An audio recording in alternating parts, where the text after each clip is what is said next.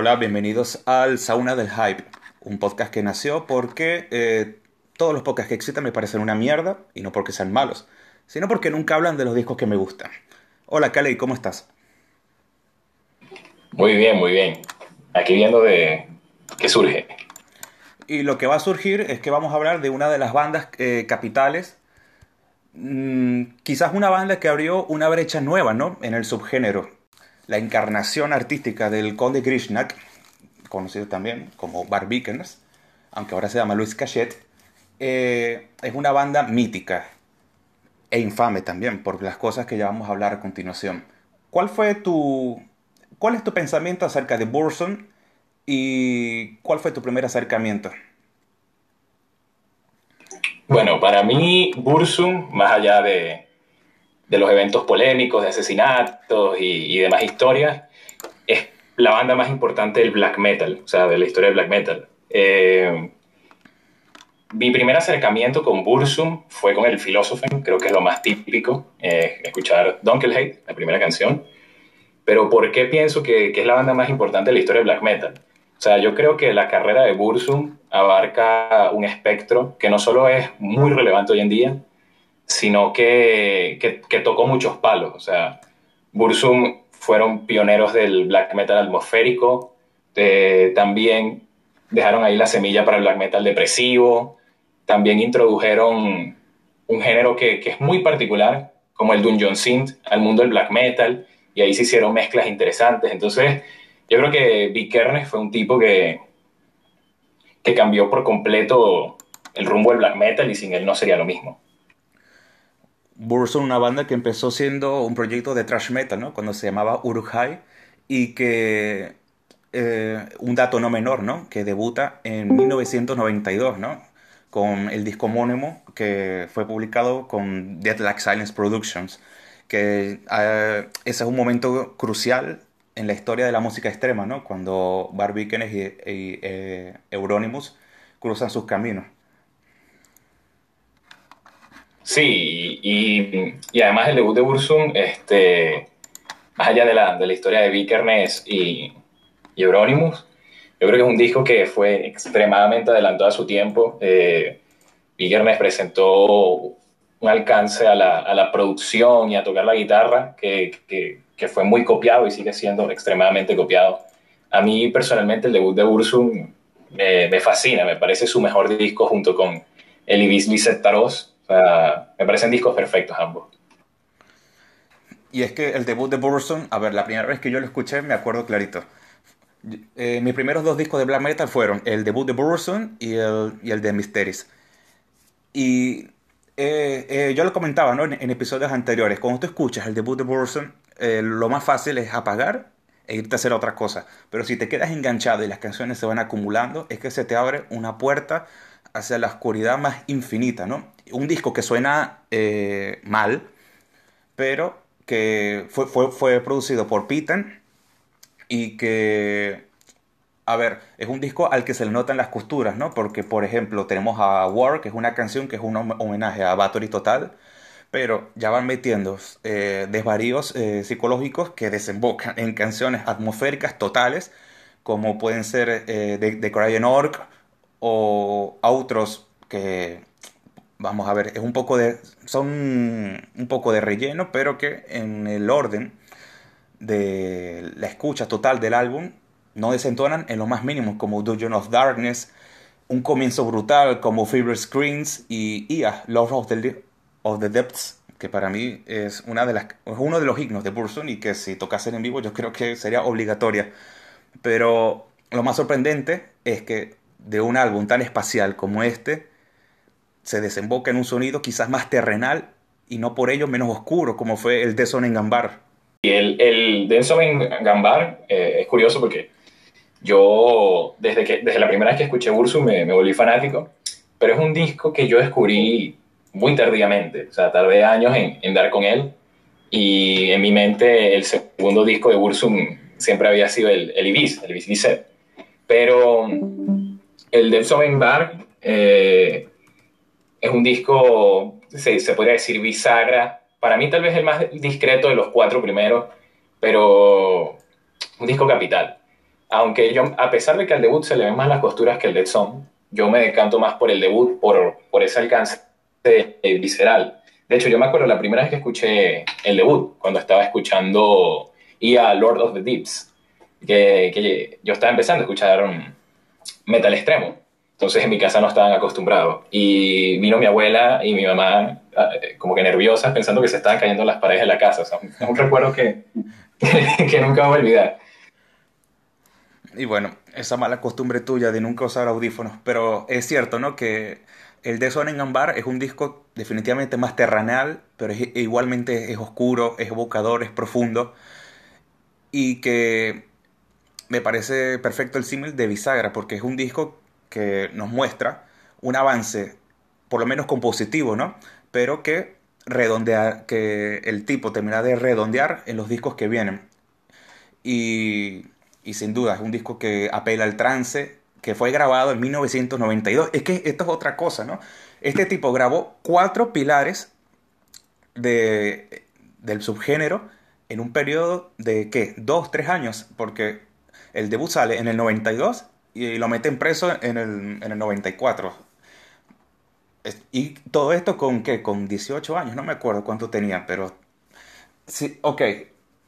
Está un poco inflada su figura después de todo lo que ha pasado, quizás sí.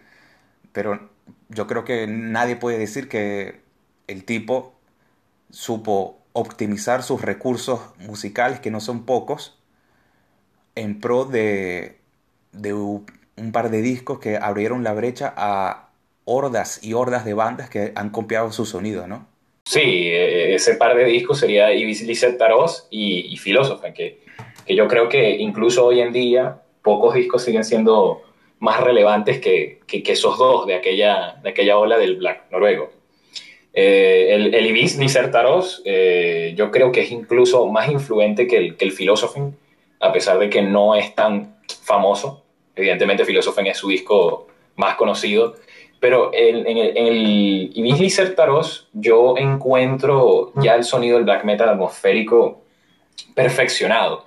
O sea, yo creo que, que no solo se adelantó por la fecha, sino porque incluso hoy en día a, muchísimos grupos les cuesta decir más de lo que dice ese disco, eh, si hablamos de black metal atmosférico.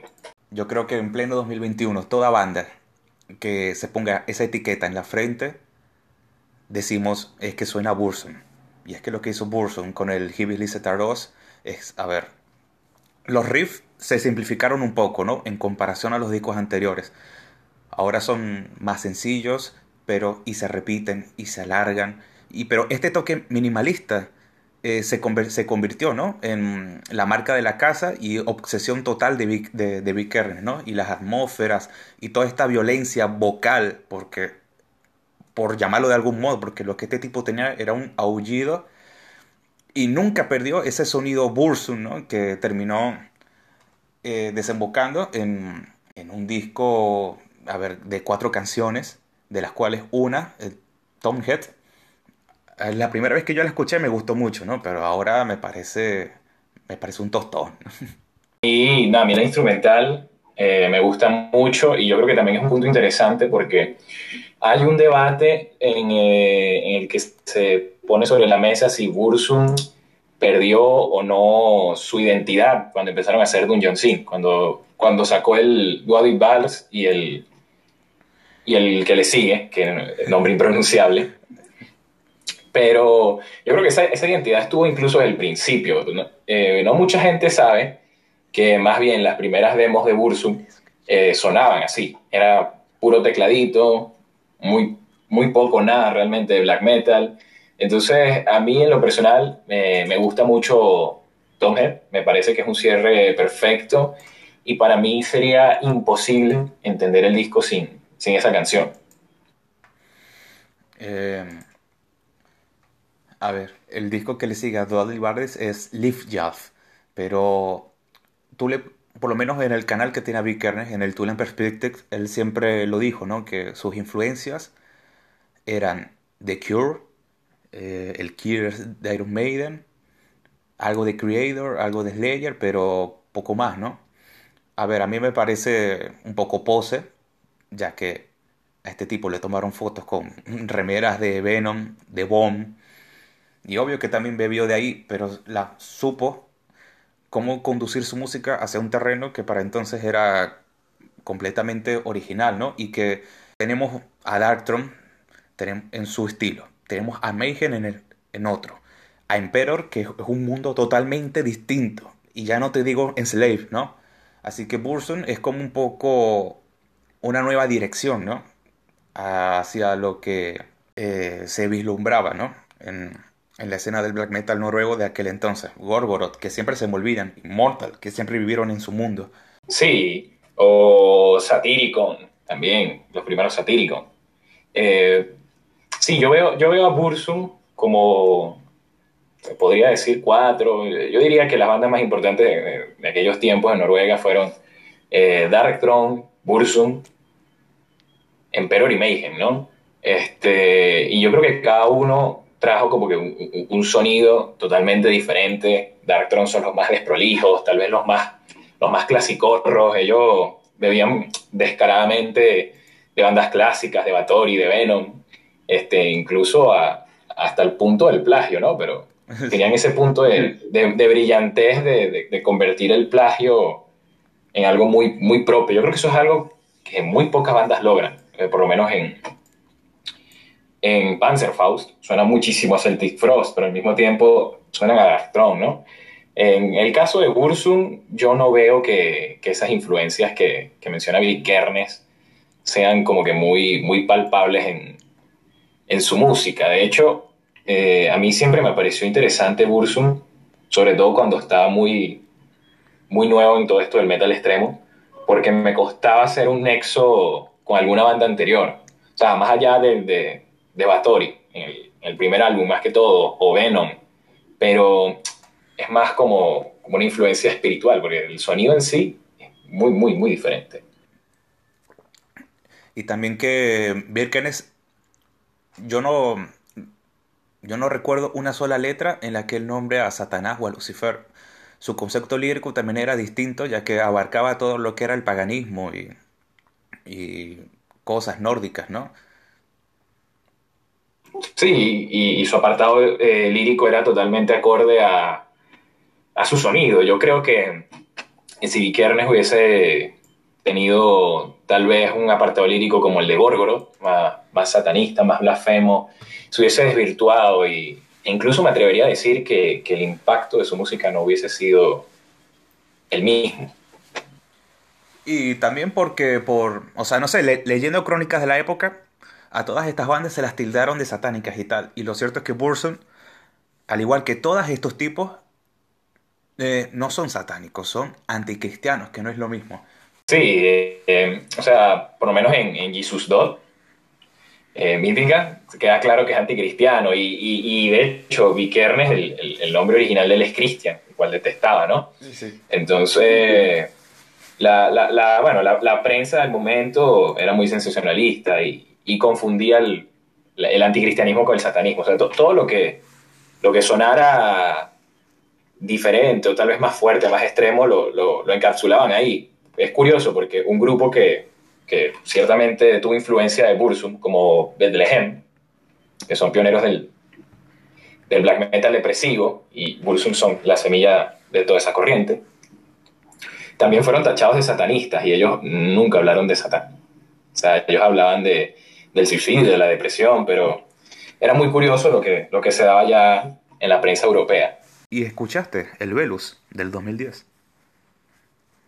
Sí, sí, el Velus es un disco que, que se me desinfló con el tiempo, pero aún así me sigue pareciendo un disco increíble. O sea, si me preguntas, hace cinco años me pareció una obra maestra, hoy lo pondría en duda, pero el Velus y el Fallen me parece que no tienen nada que envidiarle, por ejemplo, a un The Something Bar, quitando el contexto y la influencia, ¿no? Pero musicalmente hablando, me parecen ya este, lo último realmente bueno de Bursum, porque de ahí en adelante serían discos cada vez peor, en mi opinión.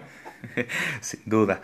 Lo que pasa es que Velus venía acompañado con algo que le hace honor al programa, ¿no? Venía con un hype increíble porque regresaba el trovador después de su estancia en el monasterio, como él mismo la describió. Y si bien Velus tenía... A ver, a mí me parece un discazo. Y me parece que tiene una de las mejores canciones de la historia de Burzum, como es Glensel's El. Pero no sé por qué, para mí el Fallen me gusta mucho más. A mí también me gusta más el Fallen. Eh, tal vez tiene que ver, yo tengo una nostalgia especial por el Fallen, porque fue el segundo disco que yo escuché de Burzum. Y yo recuerdo estar en, en bachillerato, yo quemé ese disco, lo que no está escrito. Era el disco que más escuchaba de Burzum. A mí siempre me, me impresionó la capacidad que tiene este tipo para estructurar discos en dos, tres acordes, dos riffs y repetir y repetir y nunca aburrirte. Por lo menos eh, el Fallen, a mí me encanta. O sea, empieza con Jack Fallen. Después vale, eh, sigue con, con Valen, que es un temazo. Con Van Viv. Y así va, las canciones se van sucediendo. La portada, eh, que es una pintura de este pintor, no me acuerdo el nombre en este momento, eh, Y no sé, me encanta. Y, y en parte eh, tienes razón, ¿no? Es como el último gran disco de Burstone, porque ya después de este vendría la, la, regrabación de sus primeros dos con el From the of Darkness, que, a ver, sonará blasfemia, pero hay canciones que a mí me gustan más de esta regrabación como Spell of Destruction y eh, Entenderé si ya no quiere ser mi amigo, pero eh, EAF, Lord of the Depths, me gusta un poco más la versión que tiene acá. Lo único que lo único que reconozco, reconozco. que carece de eh, energía, reconozco que Vic, ya estaba afónico y que no tiene ni la onda ni el misterio de, sus, de sus primeras grabaciones, pero eh, por algún motivo inexplicable me gusta más, pero reconozco que el disco en sí es una puta mierda. Yo, yo con esa regrabación no, no simpatizo prácticamente nada sobre todo porque regraba bastantes.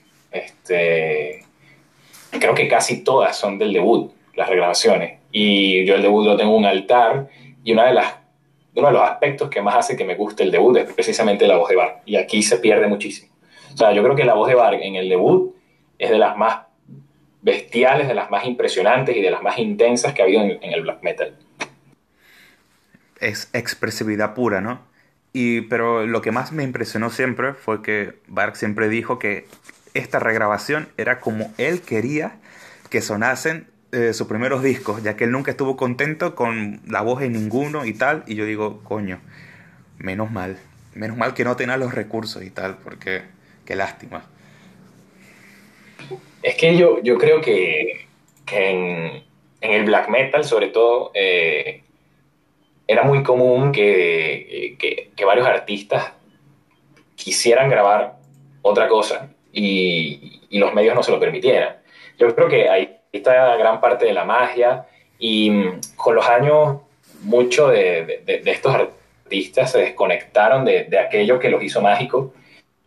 Y bueno, el mismo, el mismo Vikernes, eh, en la actualidad, él no es amigo del black metal realmente. Él, él, reniega bastante de, de ese pasado. Él dice que, que, la música que hace hoy en día es mucho mejor, más acorde con lo que él siempre ha querido expresar. Y ahí podría entrar un debate en, o sea, hasta qué punto un artista es un genio o es producto de las circunstancias, de las limitaciones. ¿Tú no crees que Bart reniega de toda esta escena por, qué sé yo, por rencor? Ya que por, por cosas de la vida estuvo que 14, 16 años presos, privado de libertad por una escena que al final no, le retribuyó nada porque él mata a Euronymous según palabras suyas porque éste le debía plata y Snorre, el de el de Thorns, que es el que estaba con él aquella fatídica noche, eh, digamos que lo, lo expone ¿no? ante la policía, entonces él sale y, y, es que si te pones a ver quiénes eran los cuerdos, ¿no? En esta escena. Yo lo comentaba con Christian en el episodio pasado y para mí solo Isa, de Emperor. Claro. Y, y no, y también es, eh, es curioso, primero que Mark diga que, que haya matado a, a Euronymous por defensa propia y le haya metido más de 30 puñaladas, creo recordar. Y lo otro es la, la figura de Snorre, que es una figura que no se menciona mucho, pero yo pienso que cuando hablamos que Bursum tiene un sonido este, muy único, también es importante mencionar a Thorns. Eh, yo creo que Thorns es un proyecto que no se desarrolló lo suficiente porque Snorre también terminó en la cárcel, pero las primeras demos de, de Thorns es lo que más se acerca al primer material de Bursum. O sea, más allá de eso, cuesta conseguir algo que, que tenga ese sonido por esas fechas, porque está el Grimmirk de 1991 y el Trotterdum, que, que, a mí me parece bestial. Increíble que eso haya salido en 1992. Y mmm, muchos dicen que el sonido típico de este rifeo que patentó Mayhem se lo deben a Snorre porque Snorre estuvo un tiempo en Mayhem, pero yo no sé qué tanto de esto es hype. Lo cierto es que de toda esta banda de zumbados, yo digo que Bar reniega de toda esta escena por rencor. Ya ahorita le valdrá media verga, pero lo cierto es que después que salió, eh, vale, recapitulamos, sacó un Velus, fantástico, un Fallen, para, en mi opinión, sensacional, algunos dicen que no, y ya From the Deep of Darkness empieza el descenso, y yo voy a romper una lanza a favor de, Lu de porque toca un tema que a mí me fascina, a ver, en toda su discografía lo hizo, pero aquí se entrega de lleno, como es la, la mitología nórdica, especialmente en, el, en el Buluspa. Pero yo creo que el gran problema de este disco es el spoken word, que Bar habla mucho.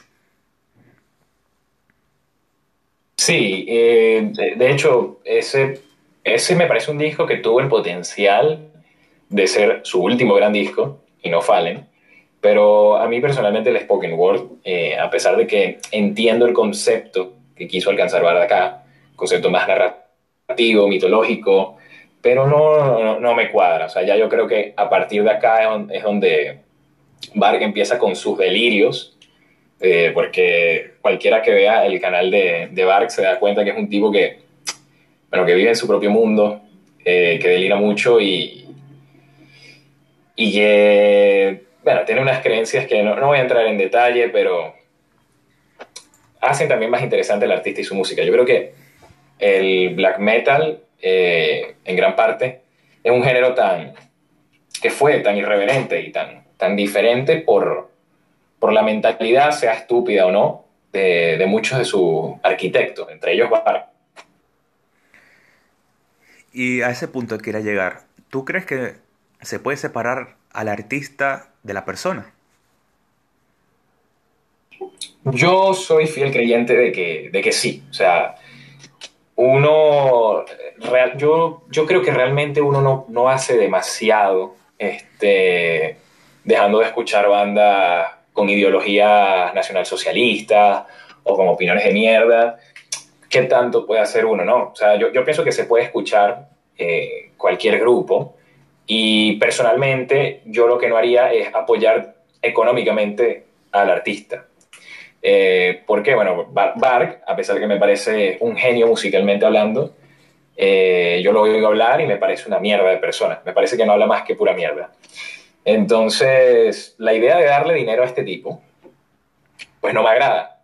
Pero al mismo tiempo, hay tantos artistas que han sido una basura de personas que han sacado este, obras tan, tan impresionantes y en un género como el black metal, si hablamos de Bursum, imprescindible, que me parece, me parece una tontería dejar de escuchar algo que te, que te apasiona o que te agrada mucho porque el, el, el artista en cuestión sea un loco, un asesino, un racista, un nazi, pero además Bursum tiene algo que, que me parece que, que, es muy positivo en este caso, que es que en sus grandes clásicos Bark no metía, al menos no directamente, estas ideas. Porque si hablamos de grupos que, que, que te meten propaganda nazi en las letras, ahí, ahí me cuesta más. Pero yo creo que se puede separar. Entonces, a ti te cuesta cuando es explícito, ¿no? Como Peste Noir. Sí, cuando, cuando es explícito me cuesta un poco más, este, por lo menos están Argosland o varias bandas, creo que Graveland también son explícitos, no los he escuchado mucho, eh, que ya hablan directamente del racismo y del nazismo. Y ya en esos casos la música tiene que ser muy buena para yo obviar ese detalle. También están Fanisk, que son otros que, que hasta una esvástica tenían una portada en el Nuntay. Mm, pero, pero sí, ya, ya, ya tendría que ser una música tan buena como la de Bursum para que yo ignorara esos aspectos. ¿Cuál es para ti el grupo que mejor supo reinterpretar la, la escuela Bursum? Yo lo tengo claro, a ver si concuerdas conmigo. Bueno, yo lo tengo clarísimo y yo diría que es Paisage de Iber. Yo diría que es Paisage de Iber. Yo creo que es, un, una banda que tiene una discografía impecable. Yo creo que entiende este, lo que significó Bursum, no solo musicalmente, sino algo que es más abstracto, que es, más imperceptible o indescriptible, que es esa, ese sonido tan difícil de, explicar que tenía Bursum con las guitarras y con la producción. Uno escucha el homónimo de Passage d'Hiver, o el Winter Caelte, o el Dastor, y yo creo que es la banda que más le llega al legado de Bursum. No sé si tú estás de acuerdo. Obviamente, o sea, en cuanto, en cuanto a la forma que tiene el suizo, ¿no? De, de entregarnos su música, el señor Winter, obviamente que hay similitudes, pero yo creo que la banda el proyecto que mejor supo reinterpretar esto, ya sea a, nivel mediático, calidad discográfica, etc., fueron los, ucranianos de Drog. Bueno, Drog, Drog también son otros. Este, el Autumn Aurora, yo creo que es uno de los discos que también mejor encapsula o revive aquella magia que tuvo Bursum. Lo que pasa es que personalmente más allá de los primeros discos y EPs de, de Druk, no he escuchado tanto, por lo menos el Bloods in Our Wells, si no me equivoco, creo que ese es el título, este, no lo tengo tan escuchado. Entonces, es una banda que, que, todo lo que le he escuchado me, me, ha gustado muchísimo, pero tengo que, que, que, sí, digerir más.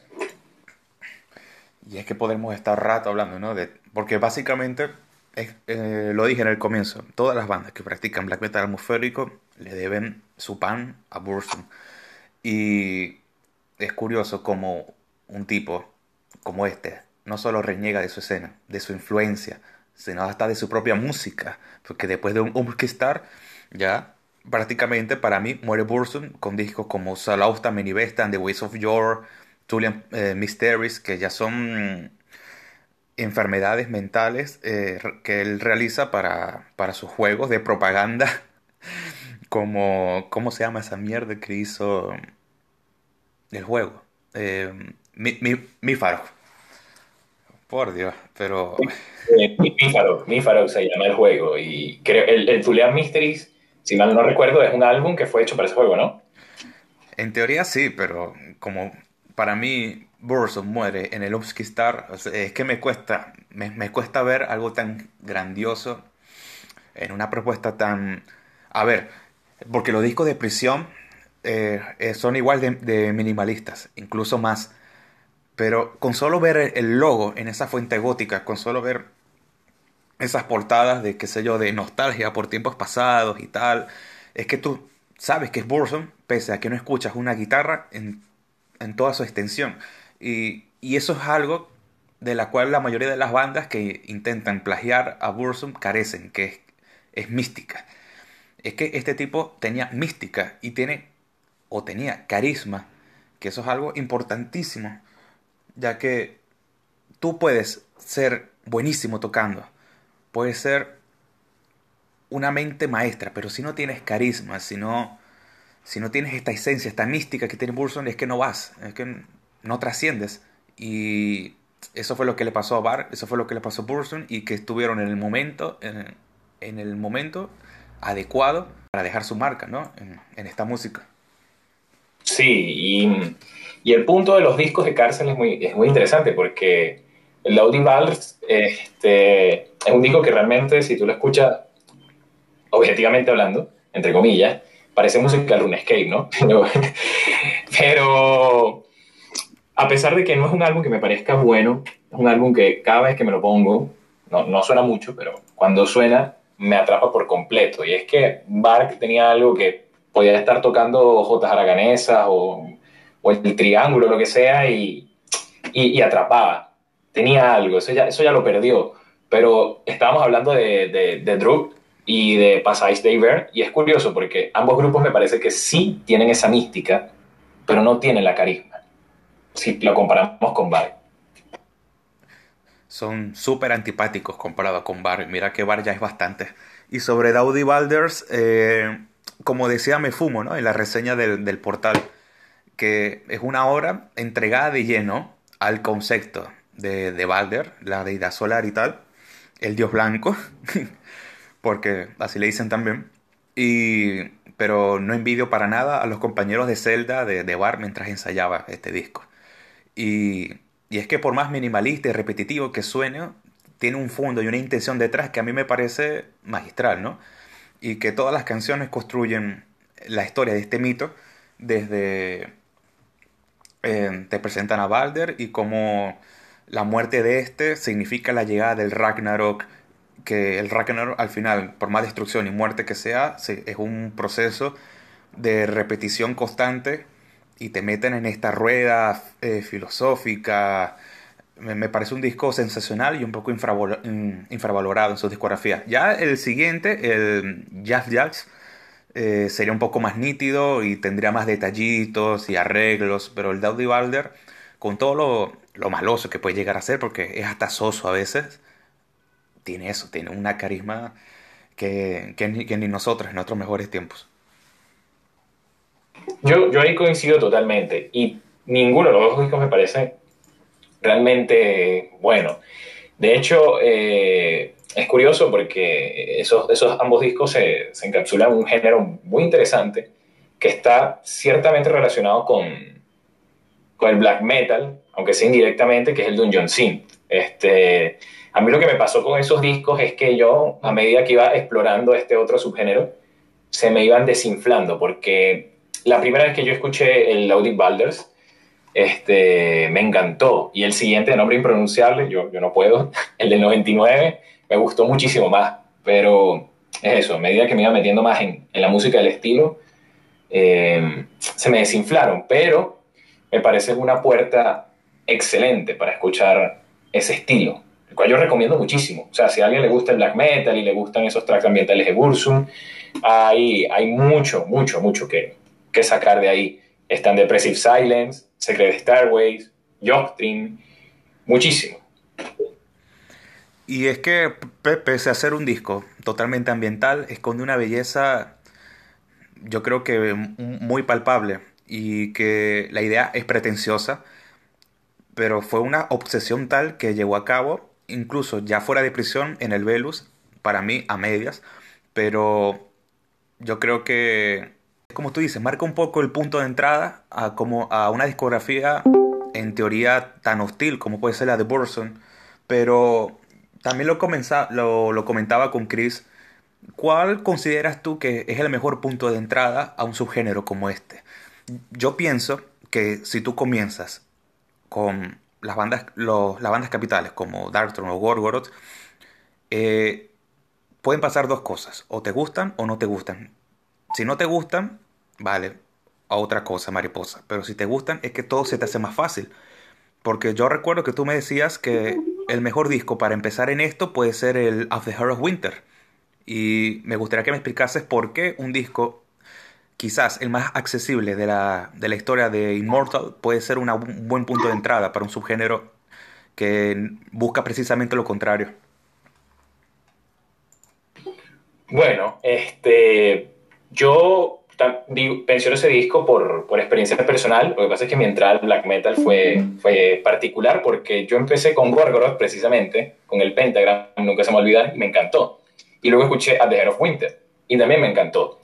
Eh, claro, yo venía de escuchar death metal, eso también ayuda. Pero ¿por qué ese disco de Immortal? Bueno, yo creo que es un disco que tiene muchísimos elementos de heavy metal todavía, de trash, y es muy melódico Y lleva este concepto de, de lo gélido, de lo frío, del invierno, eh, muy bien. Y es, es, una temática que, que, es bastante recurrente en el black metal. Entonces, a pesar de que si nos ponemos más true, no es el disco más emblemático del black metal true, ni mucho menos.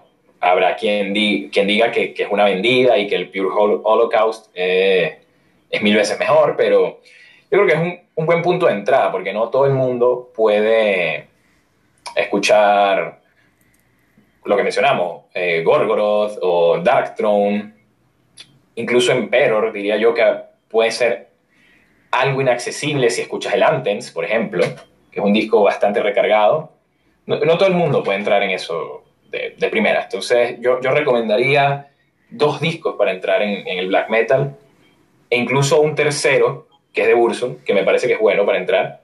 Sería el At the Head of Winter, el Vertat de, de Ulver, y el Ibis Taros, que me parece un disco que, que a pesar de, de, ya ser black metal de lleno, eh, al ser tan ambiental, tan hipnótico, eh, cualquiera con la predisposición necesaria puede dejarse enamorar por un disco así. Y es que has nombrado a tres discos que si bien comparten la etiqueta del black metal, son totalmente distintos entre sí, ¿no?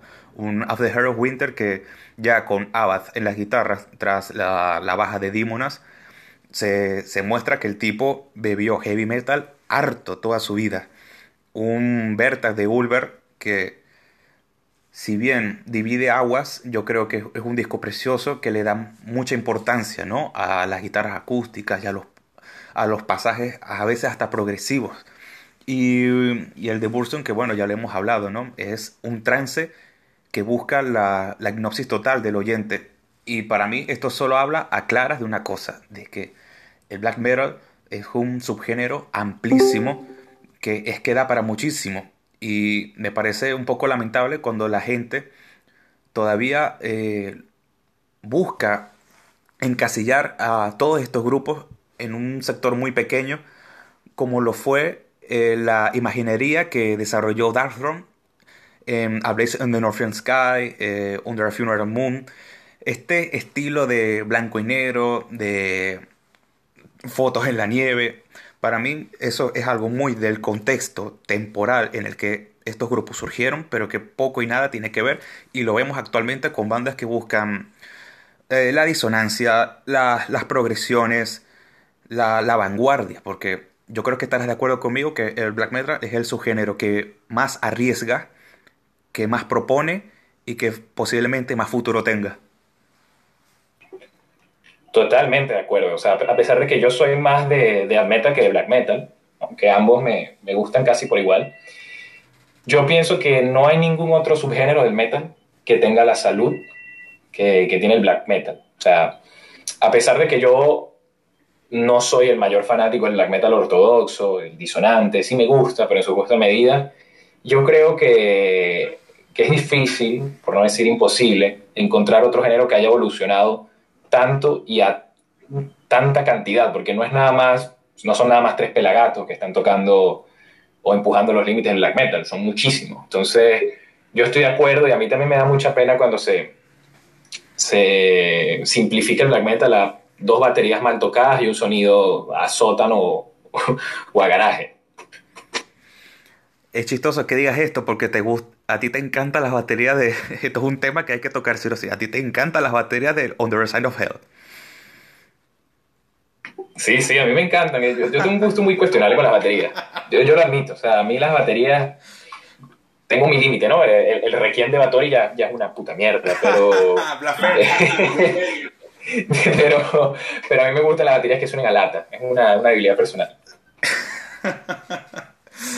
uh, lo, lo, cierto es que eh, esto, ¿no? La, la, propuesta en el black metal es palpable incluso desde sus meros comienzos con un grupo. Creo que lo he dicho cinco veces en los cuatro episodios que llevamos. Pero desde sus mismos comienzos con un grupo como Emperor ya se demostraba cómo este estilo puede ir más allá, cómo puedes mezclar eh, lo barroco, lo progresivo, eh, estar siempre a la vanguardia de lo que se venía practicando en aquel entonces. Y yo creo que... Ah, es que a mí el Athens eh, siempre me va a parecer el disco de Emperor y quizás el mejor disco de Black Symphonic de la historia. Pero lo que fue In the Night Eclipse, bueno, mucho se escrito ¿no? de ese disco, pero a mí la producción me cuesta mucho. No sé qué piensas tú. Eh, yo, yo estoy completamente de acuerdo. De hecho, yo siempre he tenido discusiones, algunas con Metal este, con ese disco, a ver, ese disco me, me, me, parece, evidentemente una obra maestra, es un disco que me encanta, pero yo no lo metería en un top 20, si me apuras creo que ni, ni un top 25 del black metal, ¿no? Y es osado decirlo con un disco como, como el debut de Emperor. Pero a mí siempre me ha costado la producción, luego yo escucho eh, black metal mucho más crudo, con producciones mucho más piedreras y me gusta, pero yo creo que el alcance que tenían Emperor en el debut era como que más elegante, más sinfónico, muchísimo más elaborado, no le favorece tanto ese sonido. Por eso me gusta más el Anthems. Y otro, otro aspecto que no me gusta tanto el debut de, Emperor es la voz de Insa, que me parece que la tiene muchísimo más desarrollada en el Anthems. Y el Anthems también me parece el mejor disco de black metal sinfónico de la historia, en dura pugna con el, con el debut de Avigor. Personalmente el debut de Avigor es una de mis debilidades en black metal. Lo que pasa es que Avigor bebe harto de Emperor y yo creo que es notable, ¿no? Y todavía, con discos como el Torchlager del año pasado. Y, y a ver, el problema con las voces de Isa también es... Todo lo que estamos diciendo es blasfemia, pero me da igual. Pero las voces de Isa no me gustan particularmente. Y el Athens me encanta. Yo creo que porque no se le escucha mucho, ya que todo está sepultado bajo una marea de Olaf y de riff y de progresiones, y que después en el, en el Night Equilibrium, eh, yo creo que ahí es cuando Emperor empieza a ahogarse ¿no? en su propia pretenciosidad. Sí, de, de hecho es curioso porque mi hermano, que también escucha muchísimo metal, este, estaba viciado con el IX Equilibrium. lo, he escuchado indirectamente todo el día porque lo tiene en bucle. Y a él le encanta, pero a mí, a mí no tanto, a pesar de que a mí sí me gustan las propuestas pretenciosas y tal, pero yo creo que ahí se le va un poco a, INSA y él luego se, se enfocaría o, tendría un mejor, una mejor propuesta e igual de vanguardista con, con su proyecto en solitario, ya con discos como After o The Adversary.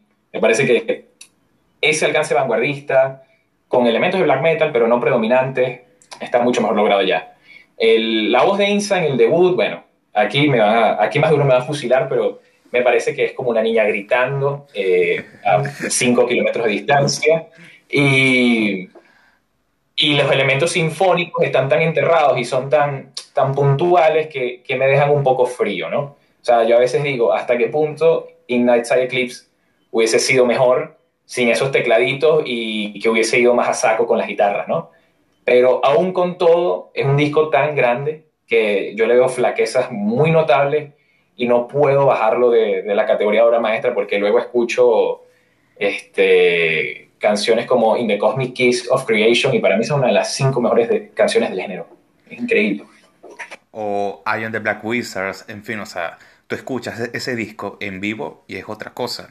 Pero yo no sé hasta qué punto el resultado final de In the Night Side Eclipse es producto, expresa, de, es, prisionero, ¿no? De, de, las, de su contexto, ¿no? De la forma en la que fue grabado, porque por lo menos, ¿qué tú escuchas en un disco como ese? Escuchas a un grupo talentosísimo, eh, a mil planetas de, distancia técnicamente y creativamente de la mayoría de sus, de sus paisanos, pero que son tantas ideas juntas que las, más allá de canalizarlas, las agarras y las metes todas, ¿no? Y el resultado es esto, un disco eh, clásico, maravilloso, brutal, pero se nota todavía esta, esta falta de madurez que se redondearía ya a posteriori, ¿no? Y de hecho, el Athens, del cual se puede hablar aparte, el Night Equilibrium y un disco más, y se separaron con el Prometheus, que no sé, no sé si te gusta.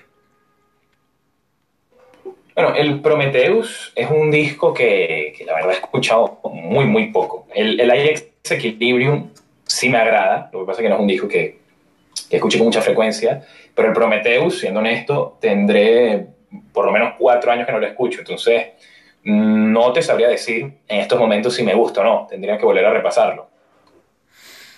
Bueno, eh, en mi opinión es un disco que representa ya a una mente creativa como Isa que ya estaba en otras cosas. Y es que, lo dicho, ¿no? Desde su debut se notaba que estaba otras cosas y bueno, por algo Emperor eh, vive de las rentas y de las giras de sus primeros dos discos, porque son dos piedras angulares del género, igual que Burson, igual que Mayhem, que hablamos en el episodio pasado. Y quizás cuesta un poco más encontrar un disco que haya inspirado a tantas bandas en Immortal. Porque Immortal, si bien tiene una discografía sólida, a nivel, a nivel general muy pareja, cuesta, ¿no? Encontrar, no clones, pero sí una influencia tan marcada como la de los grupos eh, anteriores, ¿no? Sí, no, no, lo había pensado, pero, pero es cierto. Eh, de Immortal se podría decir que ellos fueron muy influyentes más incluso en imagen que en sonido, ¿no? Porque los famosos videos de Immortal, que son súper cutres, son, son, malísimos, pero ahí está el encanto, yo creo que marcaron mucho a, la escena y también yo creo que Immortal son una de las caras más visibles de lo que es el black metal. Yo creo que pocos grupos son más conocidos que, que Immortal, por lo menos para el público general, ¿no? Pero se me ocurren muy pocos grupos. Ahorita mismo se me, se me viene a la mente Keep of en sus principios, mm. que suenan como Immortal con Satyricon, pero poco más. No sé si a ti se te viene a la mente algún grupo. Al nivel de los, de los que mencionaste, no. Y romper una lanza a favor de, de Call of the Winter Moon, que me parece un video sensacional, que ni Ed Woods hasta arriba de LCD. Pero lo cierto es que es que, es que Immortal ha pasado por tantas etapas, desde un disco, digamos, arquetípico de su, de su contexto, como Diabolica Full Moon Mysticisms, pasando por un clásico absoluto y para mí de, eh, piedra angular de lo que es sonar frío, oscuro y malvado como Pure Holocaust. Pero es que después de eso te sacan un Battles in the North que duplica la propuesta y ya ahí bajas un poco hasta Blizzard Beast, a The Hero of Winter, que merece un capítulo aparte. ¿Qué tú opinas entre la diferencia de Immortal con Demonas en las guitarras y con Abad? Bueno, ahí, ahí te que hacer una pequeña pregunta porque no recuerdo este. Cuando, o sea, Demonas se va después de la of Winter, ¿no? Eh, no, Demonas, eh, él graba Blizzard Beast y de ahí se da de baja y Abad asume la guitarra en el, en el At the of Winter del 99 y de ahí sacaron Damien in Black y Sons of the Northern Darkness sí bueno, a mí, a mí me parece mucho mejor con, con Demonas, si lo vemos como un todo. A mí su mejor disco me parece The Heart of Winter, luego Pure Holocaust. Pero con, con Demonas me parece que, que, que tenían algo que que lo diferenciaba mucho de los demás grupos, que era una intensidad este, muy arrecha, una intensidad muy arrecha. A mí me encanta el debut. A mí me encanta el debut, yo soy un fiel defensor del debut, del Diabolical Full Moon Mysticism. Yo no pienso que es un disco menor en su discografía, al contrario, me parece uno de sus mejores discos, quitando sus dos obras maestras más obvias, que son The Head of Winter y Pure Holocaust. El Battles in the North es un disco crudísimo, pero que con los años me fue ganando muchísimo. El Blizzard Beast sí ya me parece discreto, sí. pero luego de The of Winter, eh, Immortal no me gustan tanto. El Sons of Northern Darkness es un discazo. El Damning Black no tanto. Y el, el Al Shall Fall, que para muchos es un. incluso su mejor disco, a mí no me parece para tanto. No sé qué opinas tú del Al Shall Fall. a mí no me gusta. me, parece, me parece un poco. Me parece un poco redundante. Sobre todo después de tocar techo compositivamente. Como, como fue A the Winter. No sé, no. Y lo que pasa es que Son of the Northern Darkness ya se nota un poco. Lo comenzaba con Chris, se nota un poco el sello Nuclear Blast. Tanto en la.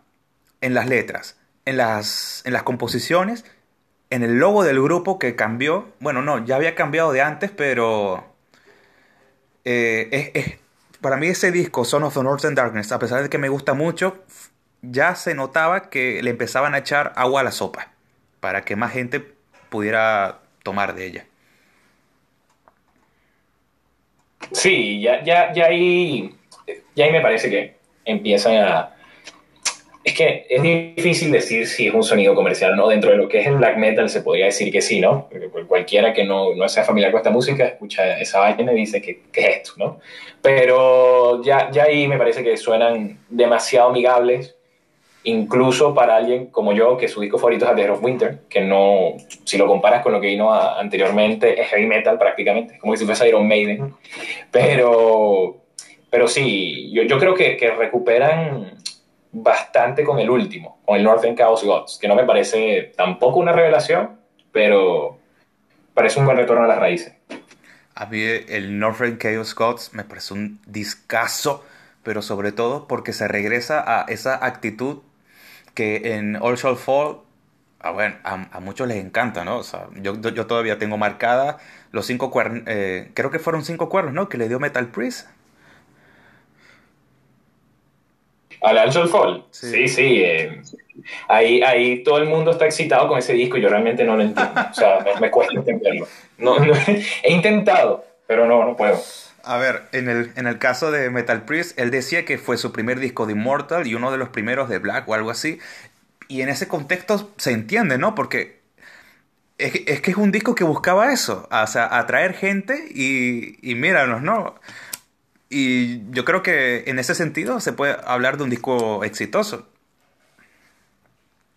Creo que incluso es su disco más exitoso. No, no, no recuerdo si hablamos eh, comercialmente hablando, ¿no? O sea, pero, pero sí, a mí, a mí ese disco me agarró muy tarde. Ya, ya ese disco me cogió habiendo escuchado bastante black metal y me dejó muy frío, en el mal sentido, no como el Pure Holocaust. Y bueno, Kelly, ya para cerrar este episodio que lo dedicamos a las bandas de black metal noruego, a las bandas capitales que todo aquel debería conocer, vamos con un par de preguntas random para como para rellenar un poco. Así que, ¿qué opinas de los nuevos singles de Iron Maiden?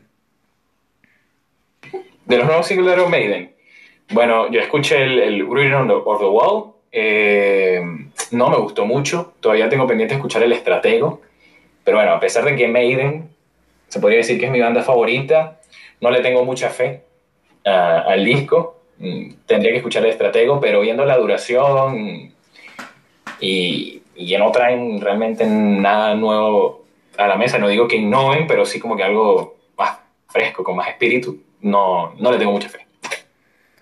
Y es que Buah, acabas de decir que Iron Maiden es tu banda favorita, que esas son, bueno, de alguien tan melómano como tú, son palabras que yo creo que merecen un podcast aparte. Yo le daré, yo cerraré este capítulo y abriremos otro melón, ¿te parece?